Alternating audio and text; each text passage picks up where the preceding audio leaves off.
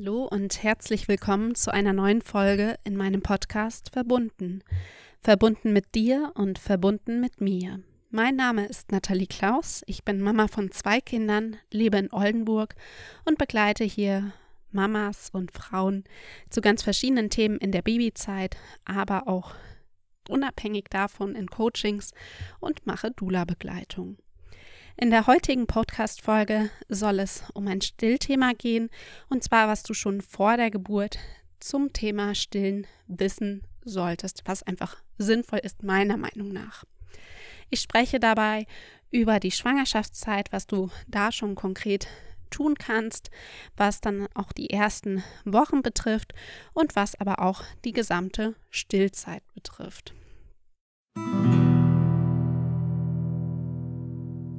Und fange ich mal an, was in der Schwangerschaft eben wichtig zu wissen und zu tun ist oder was sinnvoll ist.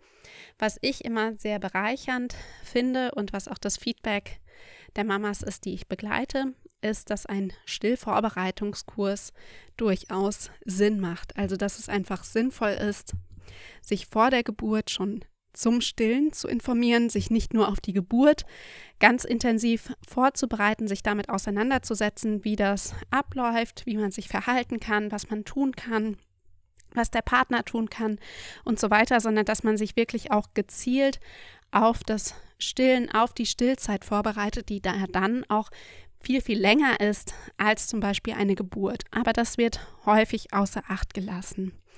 Es gibt ganz, ganz unterschiedliche Stillvorbereitungskurse, je nachdem, wie die Anbieterin, meistens sind es eben ja doch Frauen, ähm, ihren Schwerpunkt setzen. Es gibt Kurse, die ihren Schwerpunkt nur auf die ersten Wochen legen. Dann gibt es Kurse, die auf die gesamte Stillzeit ausgerichtet sind. Es gibt Kurse, die die mentale Komponente mit berücksichtigen, also dein Mindset. Ähm, wie auch ja das gesellschaftliche Bild vom Stillen ist und das ist wirklich super unterschiedlich. Und dann gibt es Kurse in Präsenz, es gibt Kurse online, es gibt Kurse live online oder eben auch Videokurse. Das ist so ein bisschen Geschmackssache. Ich würde gucken, dass du einen Kurs hast, der zu dir passt, der möglichst ein umfassendes Wissen gibt, was jetzt nicht nur die ersten Wochen betrifft, auch wenn das natürlich eine sehr sensible Zeit ist. Aber es macht auch Sinn, durchaus ja so ein Erste-Hilfe-Kit, sag ich mal, für die Stillzeit bereit zu haben, dass man schon weiß, was kann man tun, wenn keine Ahnung, ein Milchstau auftritt, was ja gar nicht so selten ist in der ersten Zeit. Und ähm, ja, dass man auch weiß, wo man Unterstützungsmöglichkeiten hat. Also wo kann ich Unterstützung bekommen? Das ist nämlich auch tatsächlich ein ganz wichtiger Punkt, dass ähm, du zumindest weißt, falls Probleme auftreten sollten, was ja gar nicht sein muss. Es gibt einige Mamas, die auch ganz problemlos, ohne Schwierigkeiten direkt nach der Geburt anlegen und es läuft alles super. Aber dass du weißt, falls Schwierigkeiten auftreten, an wen kannst du dich wenden? Das kann deine Hebamme, deine Ärztin, das kann eine Still-Hotline sein, das kann eine ehrenamtliche Stillberaterin sein oder was auch immer. Guck aber, was es für Möglichkeiten bei dir vor Ort gibt, dass du dann, wie gesagt, falls Probleme da sind, dass du dann wirklich Unterstützung bekommen kannst. Falls das nach der Geburt erst da ist und du hast dich vorher nicht informiert, dann würde ich das immer an den Papa oder die Mama, also deine, dein Umfeld abgeben, dass du nicht unbedingt selbst noch viel recherchieren musst. Ansonsten ist es auch sinnvoll, wenn es das in deiner Umgebung gibt, eine Stillgruppe zu besuchen. Stillgruppen treffen sich in regelmäßigen Abständen. Das kann wöchentlich sein, das kann zweiwöchentlich oder monatlich sein. Das ist unterschiedlich. Manchmal gibt es die auch online. Aktuell findet ja vieles auch wieder in Präsenz statt. Der Vorteil davon ist, dass du da einfach schon ein realistisches Bild vom Stillen bekommen kannst. Wie funktioniert das denn mit dem Stillen? Wie lege ich mein Baby denn an? Denn das große Problem heutzutage ist einfach, dass wir ja kaum noch stillende Mütter in unserem Umfeld sehen. Das erste Baby, was wir selbst auf dem Arm haben, ist meistens das eigene. Und das erste Baby, was wir stillen sehen, ist auch häufig das eigene Baby.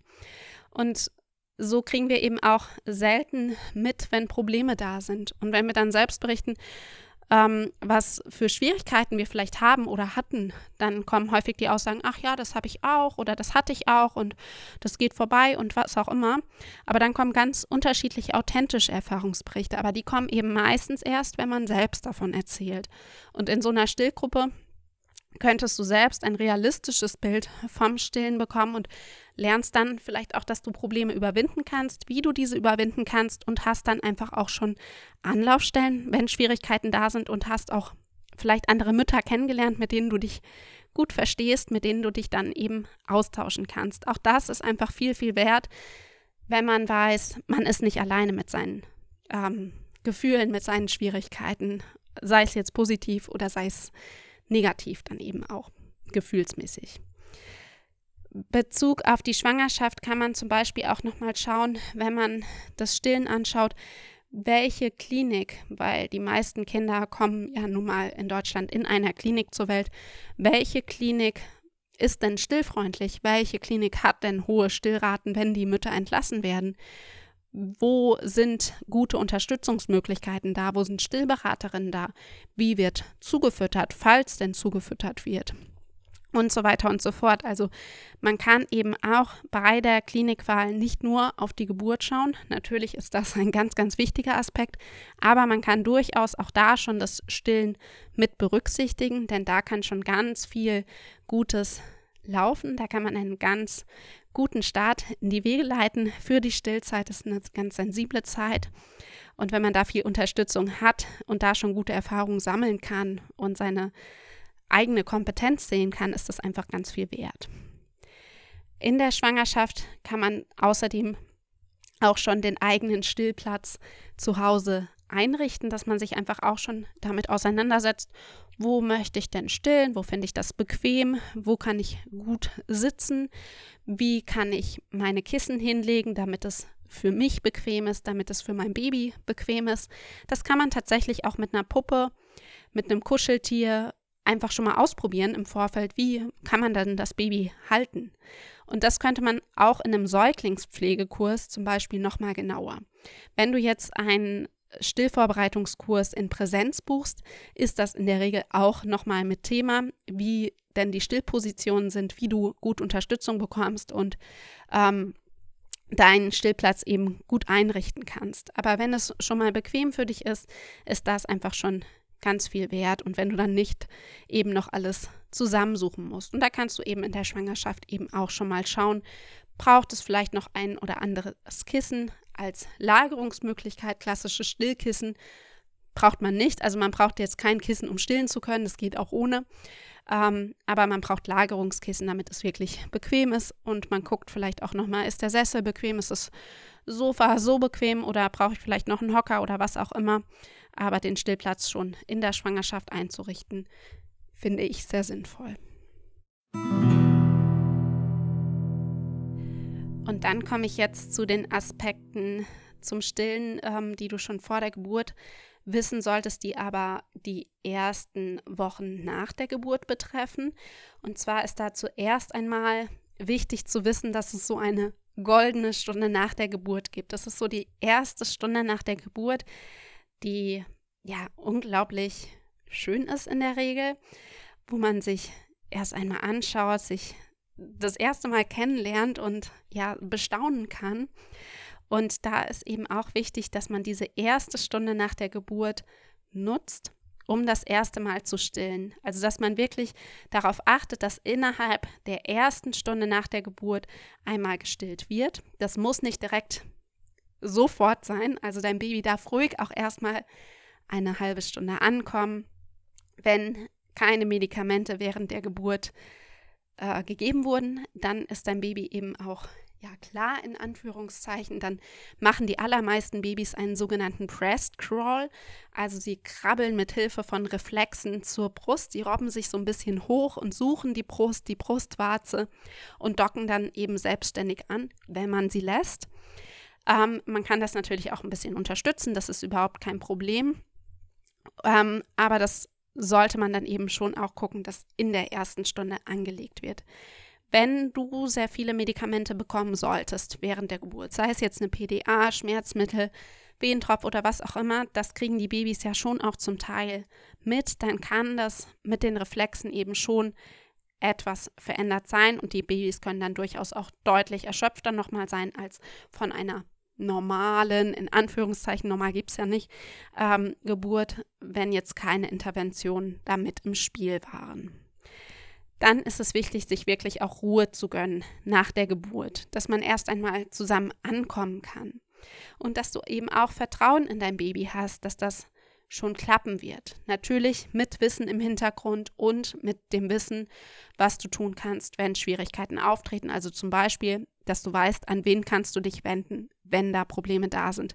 Aber dass du erstmal ganz vertrauensvoll an die Stillzeit herangehst und deinem Baby vertraust, dass es weiß, was es da tun, tut beim Stillen.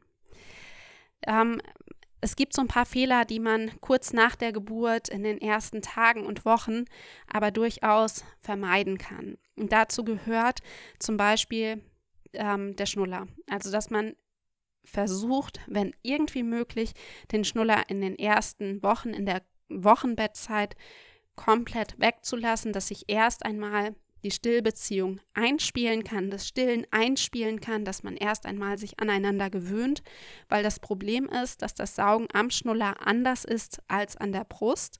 Und wenn die Kinder jetzt das Saugmuster auf die Brust übertragen, dann kann das schwierig werden. Außerdem wird dann die Milchbildung nicht in dem Maße angeregt stimuliert, wie es der Fall wäre, wenn die Kinder sich eben auch an der Brust beruhigen würden und das eben nicht mit dem Schnuller machen würden. Was man auch schauen kann, ist, dass eben nicht zu früh zugefüttert wird, dass man wirklich nur zufüttert, wenn es absolut notwendig ist. Das ist natürlich von außen nicht immer so sichtbar, aber es kann dann eben Sinn machen, nochmal eine zweite Meinung einzuholen oder dass man auch diesen Franny ähm, dieses Franny-Fragesystem nutzt. Das kann ich auch nochmal verlinken. Da gibt es so sogenannte Safety Cards. Damit kann man eben immer abwägen, welche Alternativen gibt es, welche Risiken gibt es, welchen Nutzen gibt es, was passiert, wenn ich nichts tue. Das sind so die klassischen Fragen aus diesem Franny-Fragesystem und die kann man eben nicht nur während der Geburt nutzen, die kann man auch gut in Bezug auf alle möglichen Entscheidungen nutzen, zum Beispiel eben auch beim Zufüttern. Wenn denn zugefüttert werden muss, dann sollte aber nach Möglichkeit stillfreundlich zugefüttert werden. Außer du willst nicht stillen, dann ist es natürlich was anderes. Aber ansonsten gibt es durchaus stillfreundliche Zufüttermethoden, den Becher oder das Brusternährungsset oder die Sonde an der Brust. Ähm, aber das macht dann Sinn, wirklich das mit Fachpersonal zusammen zu besprechen und dann auch zu üben. Ein weiterer Fehler, den man durchaus vermeiden sollte, ist das Stillen nach Uhr, also dass man sagt, es darf nur alle vier Stunden zum Beispiel gestillt werden.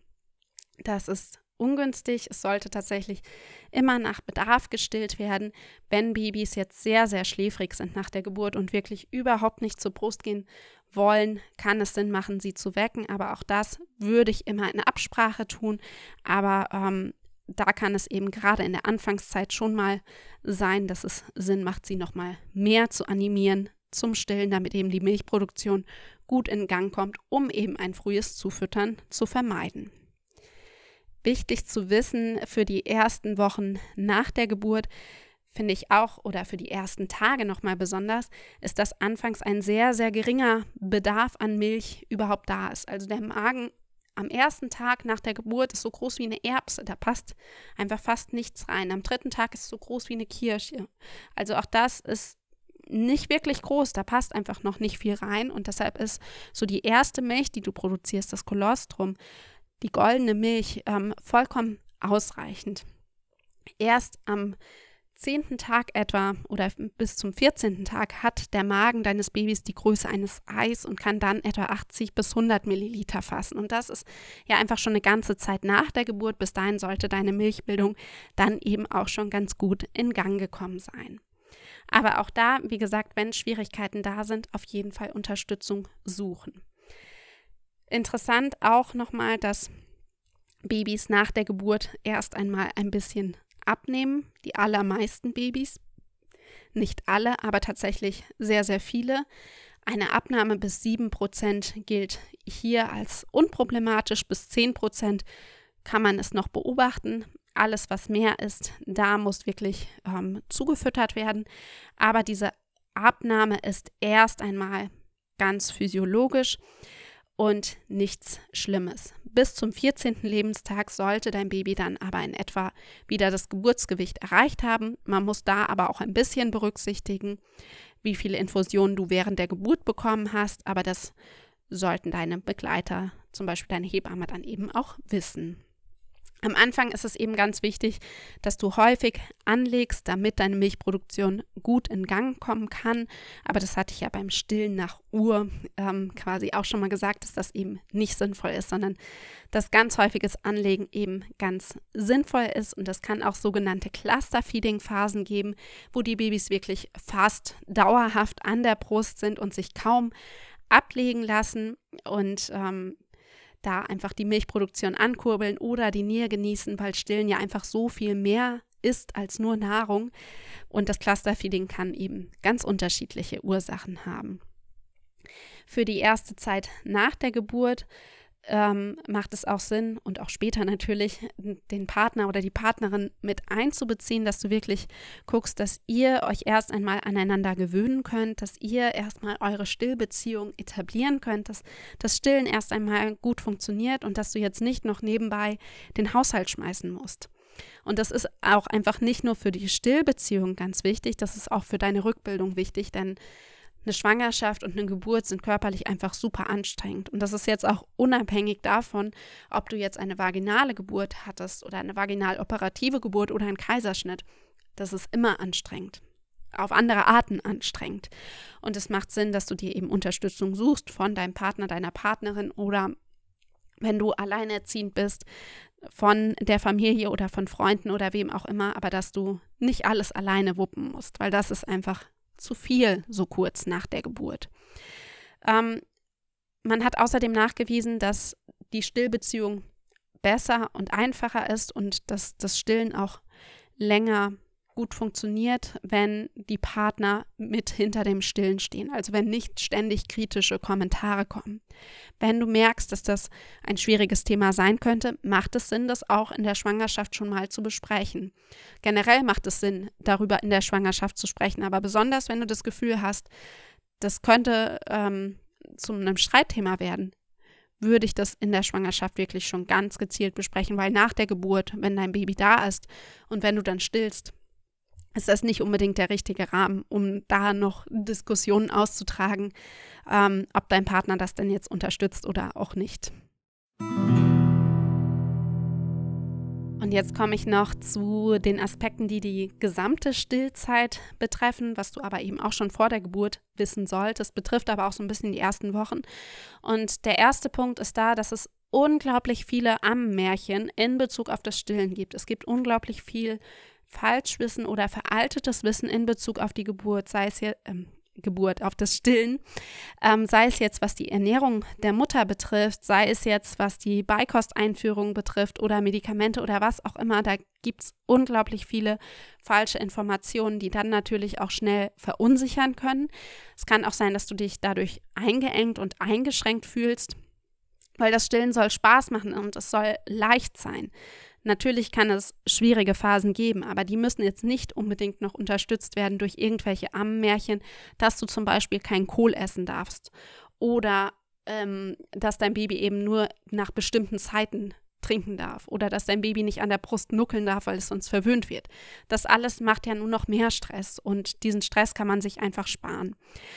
Ich verlinke dir unter, dem, unter dieser Folge einfach nochmal einen Artikel von mir zum Thema Ammenmärchen. Da habe ich einige aufgelistet und beschrieben, wie es denn wirklich in Anführungszeichen ist.